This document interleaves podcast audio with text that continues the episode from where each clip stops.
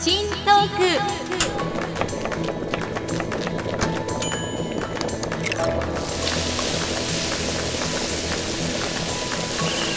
アスカのキッチントークは私のキッチンから皆さんにハッピーとスパイスをお届けするプログラムです。Now let's get started. ハロー前田明日香です。皆さんお元気ですか？明日香のキッチントークエピソード143です。さあ今日は新企画をお届けしたいと思います。題して金沢町屋でおしゃべりです。私前田明日香がこの人とお話ししてみたいなというゲストを金沢町屋にお招きしてそこでのんびりまったりお茶しながら美味しいお菓子もいただきながら気が向くままに楽しくおしゃべりしようというそういった対談企画です。記念すべき第1回目のゲストは金沢在住写真家イラストレーターエッセイストとして活躍する中野萩さんです。では皆さん忙しい手を少しだけ止めて一緒に一息入れましょう。キッチンカウンターの向かい側に座っている感じでこの番組を聞いていただければ嬉しいです。アスカのキッチントーク。今回もハッピーな香りがあなたのもとへ届きますように。時にはちょこっと日々のスパイス役になれますように。最後までどうぞお付き合いください。それでは中野萩さんのプロフィールをご紹介しましょう。かなりユニークな経歴の持ち主です。東京生まれの野萩さんはインドネシア神戸と移り住み13歳の夏に突然お母さんと2人で奥能登の旧柳田村に移住します。高校卒業後は大学で写真を専攻。社会人になって広告制作会社に勤務しあのロックスター。今和の清志郎さんなど数々の撮影に携わりました。2002年23歳で独立。能登を撮影する写真家として活躍し2017年には奥能登国際芸術祭の公式カメラマンを務めました。現在は写真家を軸にイラストレーターエッセイストなど多彩に活躍。2019年4月には個性的なお母様とのお話を綴った自伝小説イージー大波小波を出版しています。旦那様は一筆書きアーティストとして知られる画家の大森義信さんです。そんな野萩さんを2021年7月のある日、金沢にある町屋ゲストハウスカルタへお招きしました。話題はまず私と野萩さんの出会いから始まって野萩さんの旦那様画家の大森義信さんのお話になりました。それではお聞きください。いや今日は嬉しいです。野萩ちゃんと向かい合って今真ん中にマイクを置いてしかも素敵な町屋でお話できるなんて。すごい素敵ですねここ。ね金沢市幸町にあるカルタさんにやってきました。そよ風吹いてるしね。うん本当にそよそよ。そう野萩ちゃんに言われてハッとして。そよ風って最近感じてなかったわ。全然感じてなかったわ。なんかさ日々目まぐるしくてうん今日朝から何やったっけっつって夜迎えるみたいな。早いですよね。もう夜の時間お風呂の時間早い、うん、そう。何かに追われてる。なのに今風を感じながらあと畳の香りとか、うん、ねいぐさのいい香りに包まれながら町屋の一室で和菓子いただいて。和菓子いただいて。梅酒飲んで。思い起こしたらのはぎちゃんのことを知ったのは、うん新聞の紙面だったと思うんだけどそう、ね、あとなんかあ何かの雑誌とかでも見たな、うん、のはぎちゃんのことを何度も見てて、えー、で気になってあまた出てると思って、うんうん、あまた出てるってあまたまたあった、みたいな勝手にあった気になって、うん えなんか嬉しいな。すごい。あなんか素敵、ねえキラキラして見えると思ってて、ねえ私すごいずっとラジオで聞いてたから本当、うん。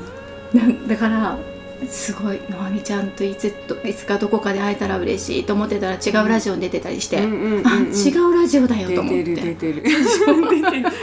なんで私の番組じゃなかったんだろうとうん。かすごい思ってたの、そうしたら初めて会えたのがあれいつだった？あれはね、もう3年前になるかな。えそうだっけ、うん、あ2年前だ。あ2年前。だ。ちょうど2年前の片町きららの個展の旦那さんの個展の時にね。大森義信さ大ん森義信さん一の筆書きアートそうのですね。ねえ。個展の時に、うん、そうだ。あの家族でいらしてそう。あすかさんだと思って私結構あの時もミーハープリ出てたと思うけ いやそれどなんか「あすかさん一なんで写真撮っていいですか?」とか言って珍しいこと聞いちゃう 私も旦那さんの、うんうん。その個展に行ったのに、うんうん。むちゃむちゃ野萩ちゃんと喋りたくて。これでいいんだろうかって思う気持ちを一生懸命抑えて抑えて。そうだここは旦那様のうんうん。旦那様のね。ちょっともうちょっと控えないとって。あ二人で写真撮りたいって言おうと思いながら言えなくて。いや私結構あれ勇気出して。本うん。で飛鳥さんとかって急に呼んだら嫌かなと思ったんだけどでも有名な方って別にあの、ね、芸能人の人でも道端で声かける時って多分そうやって名前で呼んじゃうじゃない。だから大丈夫かなと思って。なんかそれで呼んそれで「ちゃんとやらせてもらっていいですか?」とか言って「あいいですよ」とか「よかった。これでなんかもうなんかちょっと」とか言われたらもうあ「プライベートなんで今ちょっと」とか言われたらどうしようとか。ないでし結ょ構緊張しながら聞いて。いや私ここでまさか会えるなんてみたいえな本、当？もうなんか劇的な出会いで。本当に？その後もなんかずっと「野萩ちゃんと写真2人で撮りたかったんだけどそんなこと言ったら失礼だったよね」っつってそうだったあの写真覚えてるもん私ちゃんとみんなで入ってねそなんか自撮りみたいな感じでこう撮ったりしてねそれがさ、うむちゃむちゃの萩ちゃんとその旦那様勝手にヨッシーんくんなんて呼んじゃったんだけど、うんうん素敵な雰囲気でえそうなんとも初々しい、うんうんなんかなんていうかラブラブって まとめちゃうとなんか なんか申し訳ないぐらいの、うん。んなんか初々しい感じのなんだけども、うんうん。すごい分かり合ってる感っていうあかーそのその二人の空気がうんうん絶妙だったの。うんあー そうなんだ。長年連れ添ってるような空気も若干感じるし、うんうんでもすっごい初々しいっていう、んんんあらいいご夫婦に会ったわと思ってね。そうだったんだ。うん嬉しすごいインパクトだったわ。あ本当。私ねなんかその結婚してからその旦那さんと一緒に歩いてることとかが多いでしょ、うん。すっごいあのあそこにいましたねとか会ったこととか覚えてもらえるようになったの。え。あの全然一人でいた時って何回同じ店行ってもいつも「はじめまして」とか、あの全然忘れられてるっていうか、うんそういうことばっかりで有名な方とかなんか、まあ、ちょっとした著名人の方にお会いしても何回あ会っても毎回「中野萩です」って言って全然「あはじめまして」って言われるから「あこの前会ったんだけどな」とかいうのがすごい多くって。そうなんだ。印象残んないタイプなんだなって別にもうそれ慣れてるからもうわきまえてたんだけどなんか旦那さんとペアになってからどこ行ってももう1回で覚えられて2度目例えば入った店が「あ満席でした。あじゃあ今度また来ます」って言ってそれだけで帰ったのにまた今度本当に来たら「先日あれすいませんでした」って覚えられたりするから、覚えてるんだなっていう。だえ旦那さんはインパクトあるんじゃない？あ、あ、忘れないけど。本当や。大体名前も。名前は目立つんだけど。それ名前言うと「あその名前をお聞きしたことある？だってこの前会いましたよ」みたいな感じで「すいません」みたいな「なんか印象変わったから」とか言って言われること本当多々あったの。ああ、でもそうすると野萩ちゃんのパワーがうんどんどん引き出されてるってことなんじゃな。はいそういうことかもしれないね。なんか相乗効果みたいなそねそれこそだって。旦那さんのうんねうん大森さんの方だってなんかどんどんどんどん勢い感じるっていうか。勢い感じるね。そんなことない？確かにそれは感じる。え横にいてもそう？うん横にいてもそう。あああやっぱりの出会ったじゃあお互い頃と全そうなんじゃない？然違うもう全然違うというかその、うん社会的なうん存在感というか、うんそれは出会った頃からものすごい変わって、うんすっごい短い時間の間に変わっていった、からすごいなって思う。なんか年齢のせいもあるのかなと思っても例えばその自分のいやその彼の年齢の頃の23年でこんなグイーンってこう存在感増したかなっていうとそうじゃなかったからいい効果があるんだろうね多分。お互い最高のパートナーなんじゃない？珍しい。なんか意外と意外とな夫婦だ2人だけどね。その年齢差もあるし。うん。などんだけあるんだっけ年齢差。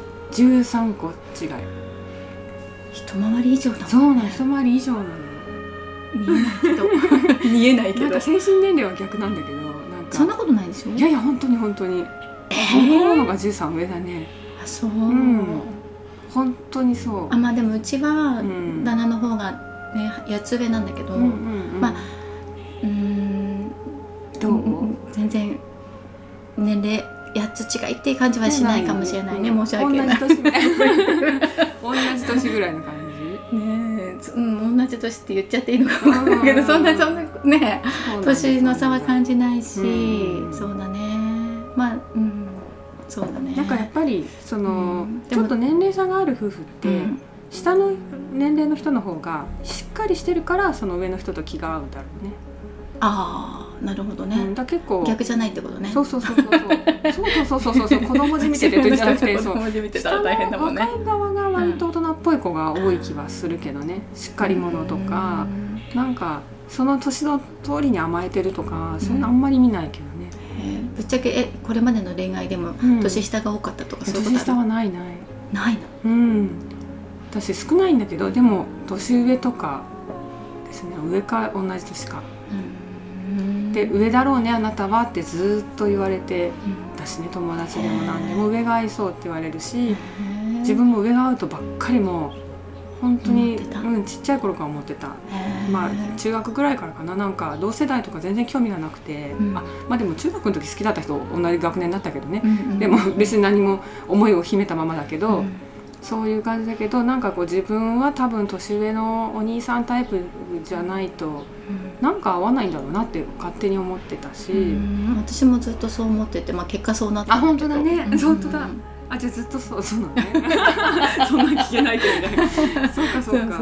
意外なのだから。うん。私はむしろすごく上じゃないかって言われてたから、うん。すごく下だったね。すごく下だったってだ誰も想像想像というかその、うん。当てるもんでもないけど、うん。なんかあの多分一回り二回り上の人と結婚したって言ったらみんな納得する人多かったと思うし、ね、そうささっきしっかりしてるって言ったでしょ？旦那様のことを、うんうんうん。お洋服選んでくださったりとかするじゃない？あそうそうそうですね。今日も？今日ももちろん。もちろんもちろんっていうかもうなんかすごいよね。もうすべそうですいつも毎日洋服は選んで買ってもらうのも全部彼が、ねん、朝起きたらじゃあ今日これねって渡される今日みたいな。何着ていけばいいかなってもうなんかこう朝ごはんとか作りながら「今日飛鳥さんと会うから何着ていけばいい?」って。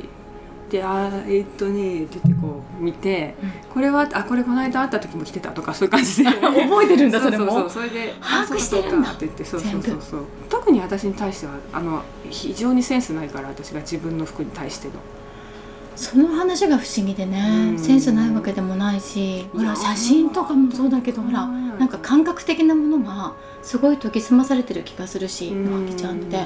とでもその野木ちゃんがなぜかお洋服にあんまり関心がないっていうのがすごい不思議。ででもあるけど本当に関心ない。そこを旦那様が埋めるみたいな。もう大好きなんだよねそのスタイリングするのが。兄弟のこともスタイリングするぐらい、そうなんだ、うんちゃんと洋服買いに行ってこれスタイリストさんででもよかったね。そんな感じよ。スタイリストになれるんじゃん。い私でもスタイリストさんみたいな人と結婚するの結構夢だったんだけどね、あそうなんだ、うん、あの洋服考えるの本当に嫌いでこれを考えてくれる旦那さんとかいたら素敵だなと。って思ってた通りだったってことうん、でもそれってスタイリストさんができるのかなとかさ思って、こうカメラマンって職業柄スタイリストさんって出会うから、イメージとしてはスタイリストさんとかああいう仕事してる人がいいのかなとか思ってたけどうんまさか普通のまさかっていうかねあの普通にスタイリストできるというかそうスタイリング好きな男の人がいるとはあんまり思ってなかったから。それが決め手だったってわけでもないよね、ではないけど でもそれは彼の方が付き合ってから洋服ってどういう感じでいつも決めてるんですかみたいな感じで聞いてきて「あ何にも考えてないよ。今日寒いからこれだよ。明日は暑いからこれだよ」みたいな感じで「何にもこだわりないよ」って言ったら「あもうちょっとじゃあ似合う服あると思うんですけど」っていうのでやんわり言ってきて「あえそうなんなんか嫌いだったら言っててかこれ着てって言ってくれた方がすごく嬉しいって言ったら「うん。あ言っていいんですか?」って言ってうん。なんかこだわりがあって選んでるかと思っててでもうん。なんか似合ってないからなんかどうしたもんかなと思ってましたみたいな感じで決めてくれるならはっきり言うんだね。うん。もう柔らかくや言い方優しいんだけど そうそう。なんか「いやーよくあそえそうなのまさか」みたいな感じで。独特なセンスだなと思ってましたっていうそれで将来のパートナーがまさかのスタイリストになまさかのスタイリストになっててくれてだから例えばこう撮影の日とかちゃんとピあの場所に合わせるのが彼流だからね。そのいつもいつもただおしゃれしてるっていうんじゃなくって今日はただお出かけする日だからとかあの仕事の日だからとかテレビ出るからとかいうのに合わせて選んでくれるから洋服とかも靴も。うーんどんな出会いだったの？出会いはもう本当に偶然なんだけど近所なんですよ。あの近所に住んでいたっていうのがきっかけ、気になるよね、うんみんそんなな気になるよね。話はじゃあパート2でいこうか、みん。な気になるよねアスカのキッチントーク。今日は金沢町屋でおしゃべり写真家イラストレーターエッセイストとして活躍する中野萩さんとお話しした様子をお届けしています。いやーなんかね野萩さんとは不思議とフィーリングが合うんですよね。時間があっという間に過ぎていってしまいます。さあ後半は野萩さんの旦那様画家の大森義信さんとの出会いについて伺っちゃいましたよ。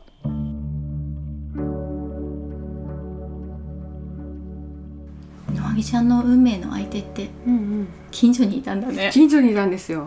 だからずっと近所にいたのかな？ずっとでもないんじゃないかな。私が東京に住んでて帰ってきたのがまあなんか何年か前で帰ってきて1年も経たないぐらいで出会ってるから。あそうなんだ、うん、でも彼もその大学生でその近代の時代に金沢に住ん出てきて能登の子だから実際中学までは能登にいてあ違う高校まで能登にいて大学で金沢に出てきてて、うん。初めて会った時まだ大学生だったから、うん。そのタイミングで会えたから会えたからというかだからまあ近所だったけどもそれからまあ出会ってからも2年ぐらいはそのまま特に接点もないままうんだって大学生ってなんか恋愛対象に、ならないし、ねなかなかね。まあしてはもう、うん。申し訳ないからね、うんなんか ならないどころか申し訳ない、がする、うんそう。だからあの近所にゲストハウスっていうかあのゲストハウス兼シェアハウスみたいなのしてたからそこでみんなでこう仲間でいるからその仲間も知ってたしそんなくらいの感じ近所でそう賑やかに楽しくやってる子たちがいるんだなみたいな感じだったからねでその2年後会った時にはもう卒業されて画家としてやってきますみたいになってたから、うんそこでちょっと違う風なちゃんとやっぱ社会人として見るっていうか、うん。うんしかも画家みたいな。うん。びっくりどうした？そんなだった？のかって、うん。どうした？なんか初めて、て会った時その一筆で人の顔をかけて、うん。あのお客さんとか出会った人に一筆で似顔絵描いてあげてるんですっていうのは聞いてて「であそうなんだすごい特技だね」って言って「なんか描けるんだ」とかっていうのは言ってたけども画家になりますはちょっとびっくりしたからね。うん。で能登だっていうのもその初めて会った時は能登の子なんてわからないから、うんうんうん。あんま能登っぽいわけでもないし。うん。はいちゃんも全然のとこね。言葉もそうだしね。そうね。まあ方言それでなんかの時に後々知ってあ能登の子だったんだ。能登の子には私本当甘いから能登の子には甘いんだ。甘いなんで？甘いもうなんか親近感とねなんかこう可愛くなっちゃうっていうか。なんかしてあげたくなるね。してあげたくなるしもう間違いなくいい子って思うし。なるほど。それは男性女性関係なく。関係なく母性が。母性と もう応援の力がすごい 湧いてくるから。能登なら応援するよ。あ能登の子ならちょっと話違ったみたいな感じで。なんか受けあの全然違うのよね。まあでも私もあの母が能登出身だったりするから能登に親族いっぱいいるかあら。能登に行くとすっごいホッとする。ほっとするでしょ。うん、心安らぐわ。でなんかやっぱり東京にいた頃も能登の子ってたまたま偶然会ったりすると、うん。もうそれだけでもうすぐ仲良くなるし、なんかなんか違うのよねつながりがね、万が一間違いしとったりするともうもうすごいことになる。それだけで語っちゃうよね。もうちょっとちょっと明日飲もうよみたいな感じですぐ飲めるでしょ。なんかそういうのにだから徐々に徐々に近づくんじゃないおばあちゃんのふるさとでも私そうだもん。そううん。バーッと仲良くなるでしょ、そんな気分だったねこっちはね、うんもう「あのと?」みたいな感じで。ちょっともう すっかりおもてなししたくおもてなっちゃってね。なししなきゃみたいになって、うんでそんなこうなんだろうねそういう悪い子じゃないっていうのがすごくもう、まあ、見るからに分かるけどもますます特別になったっていうか、んまあ、それだけじゃないけどね。でも旦那さんがあれだよね。惚れたんだよね。まあどちらかって言ったら。あでも二人ともそうなんだ。やっぱり。いやでも私やっぱりさすがにそんな13個下の方をねいくら素敵と思ったところでやっぱりあの惚れちゃいけないと思うよね。私も思う。なかなか、うん、でしょ？まずそれは勘違いにしたら、もう本当に自分が痛い目っていうか恥ずかしい目に遭うだけで、もうますます悲しい独身になるっていう感じになるでしょ？だって。うん。いや本気じゃないでしょって思っちゃうよね。しなんかうん。い冗くら談下でもいいんだけども、自分がその時30うんといくつぐらい？37とかなんかそんなくらいだったから678とかそのあたりだったから、もうここでそういうなんか変な傷を負ったらもうさ何やってんだこの40手前でってなるから、疲れきっちゃうよね。そう恥ずかしいにほどがあるじゃないそんなの。わかる。でもだから、うん。だからヨッシーくんむちゃむちゃ頑張ったでしょ。そうそうそうだね。だからすごい努力したでしょそういうあのそうだね。そういう信用させる 信用させるっていうかこっちもやっぱりその気持ちを信じていいかっていうのは、か彼がちゃんとせあのこう誠実だったからうん。信じられたっていうのはあるよね、うん。そういう頑張りはしたけど別にしつこいとかねそういうタイプでは全くないけどね、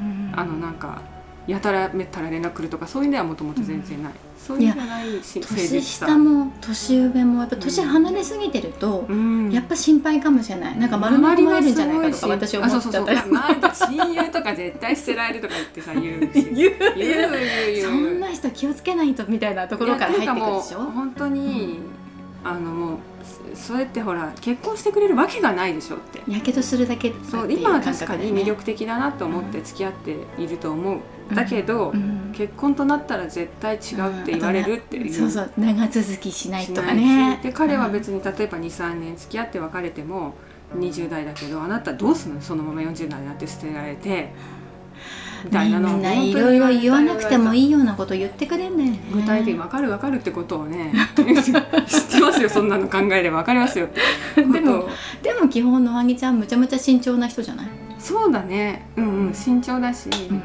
そうな私なんか本当になんか78年誰も付き合ってない時もあったしね、なんかあんまり本当に合わないなら別にいいかなって思うタイプだからね。なかなか落とせなかったと思うよ。そうかもしれない。けどなんか何が でもいろいろああいう時って、本当にいろんな偶然があの重なるのよね、いい風に。うん。今思えばああれあれとあれが重なってそうどうだあれとあれは何、あの奥能登芸術祭があったのも大きくって、その奥能登芸術祭の私があの公式カメラマンやっててでその時にあの私は車も持ってなかったしでこう毎日のように通わなきゃいけなくてアシスタントの子でお願いしてやってたんですけどでもやっぱその子もいつもいつも行けなかったりしてそしたらあのなんか僕もその芸術祭興味もあるし能登にも実家があって行くからもしそのアシスタントさんがあの都合つかない時とかあの車必要な時あれば出しますよみたいに言ってくれて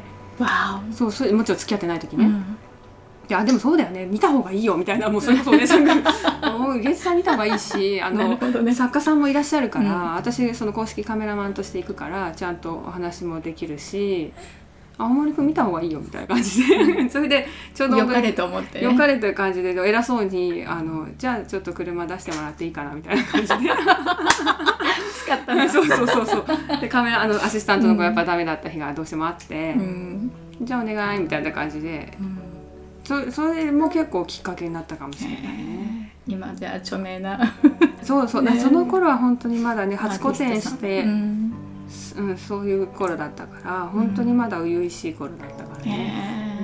へー。それが良かったんだ、うん、まああのその辺って私にとっては全く不安要素になってなくて、うん。まあ普通で考えたらその13個下で画家の成り立てでなんかねちょっと危なっかしいんだろうけどまあそこら辺全然思わなくていい、いい子だなってとにかく思った。えなんか将来性とか感じたりして将来性も私人はね性格っていうかよよければ絶対大成すると思ってて。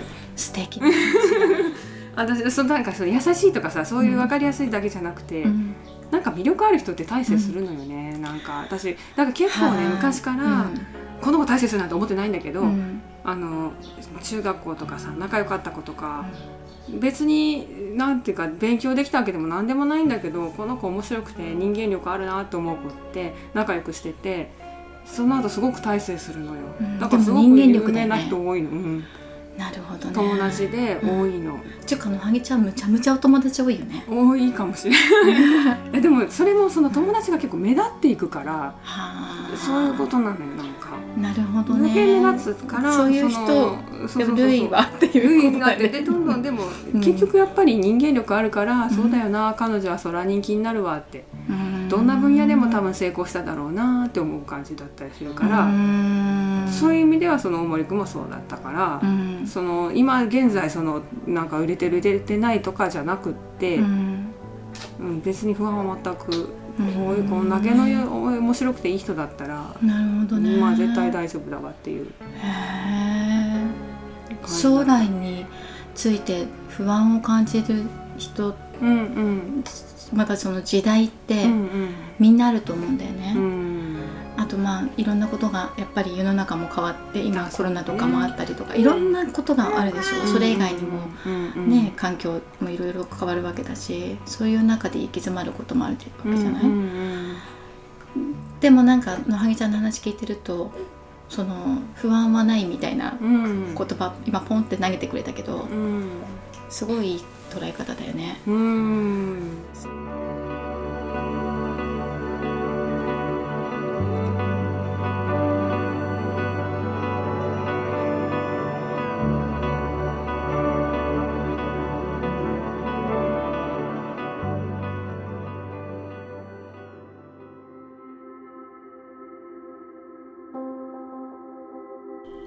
アスカのキッチントークエピソード143エンディングの時間です。今日は新企画金沢町屋でおしゃべり写真家、イラストレーター、エッセイストとして活躍する中野萩さんとお話しした様子をお聞きいただきました。さて今回お招きした町屋ゲストハウスカルタは明治43年に建てられた商家でそこをリノベーションしてオープン。一歩足を踏み入れると外の時間とは違ったゆったりとした空気が流れていてタイムスリップしたような気持ちになれる場所です。ずっと佇んでいたくなるそんな町屋なんですよね。宿泊はもちろん時間貸しをしていますから気になった方はどうぞチェックしてみてください。町屋とカルタで検索すればすぐに見つけることができます。ということで、アスカのキッチントーク、ここまでお付き合いありがとうございました。